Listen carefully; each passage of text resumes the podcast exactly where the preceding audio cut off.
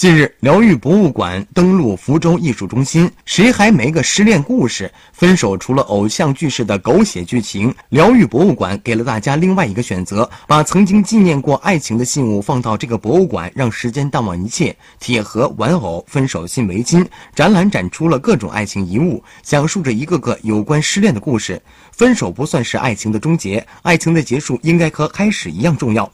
策展人表示，希望观展人能够找到庸常生活的解药，让自己与过去和解。有参观市民说，这种想法还真是很新颖，看看别人家的分手故事，顺便安慰一下自己还是单身狗的事实。